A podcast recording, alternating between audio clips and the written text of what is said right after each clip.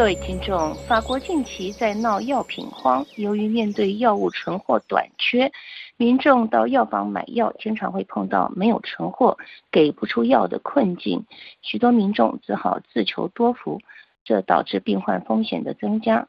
在法国，虽然许多医药缺货，但重病患者需要吃药治疗的情况下，别无选择，很多只能自己私下想办法取得。他们需要的药片和交换药品，法国药品管理局已经呼吁对此要高度的警惕。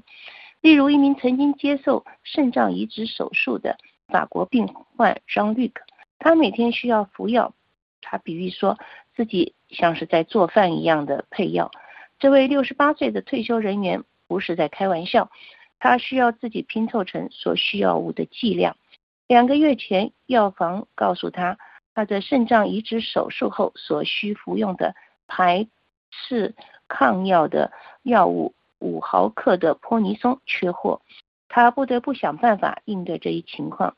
因此，让绿哥每天拿着二十毫克的药来想办法，而不是每天吞下刚好两颗的五毫克的药丸，为的是让他的身体不排斥，能够继续接受他的妻子。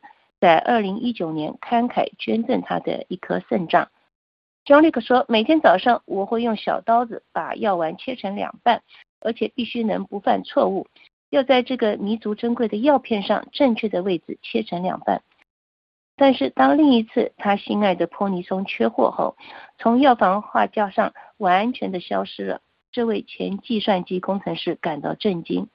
幸运的是，他的肾脏科医师能够用。另一种治疗方法，也就是用低十六毫克的 m a j o r 来代替。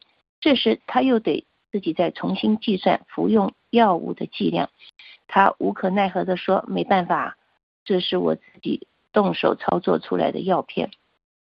希望药房进货，重新收到这个药。但是让利克现在不能不发问：这要等到什么时候？特别是……”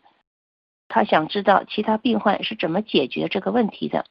他说：“我自己能够这样解决，但或许其他的许多病患必须自求多福的情况下，他们不知道该怎么做。因为从疾病中幸存下来，并与绝望和痛苦做斗争是不够的。现在许多法国人经常发现自己无法正常获得药物治疗，因有法国药物短缺的问题。”他们非常害怕，以至于囤积药品，从而剥夺了其他人治疗的机会。张立克说：“现在每个人都是为了自己，这不合乎公民道德，但这是人之常情啊。”法国现今退烧止痛药受到政府严密的监控管制。近年来，发出药品短缺和缺货的警报次数激增。法国2022年有3700个警报。是二零一七年的七倍。在新冠疫情隔离措施结束后，对于乙酰氨基酚 （Paracetamol） 的抗生素的需求激增，药品的运输因为能源和燃料成本上涨而严重的暂停运输，而且有药品生产的原材料被转移到亚洲生产后的问题。我们正在为我们的儿子找退烧止痛药，药房。不再有抗生素存货，那些膀胱癌的患者病情因此恶化，妇女们推迟他们的堕胎日期，病患们出现四处张罗，向四周亲友求救，甚至社群网上彼此求救，交换药品，互相帮忙，导致病患们的风险增加。为了避免发生去年的短缺现象，法国国家药品安全局。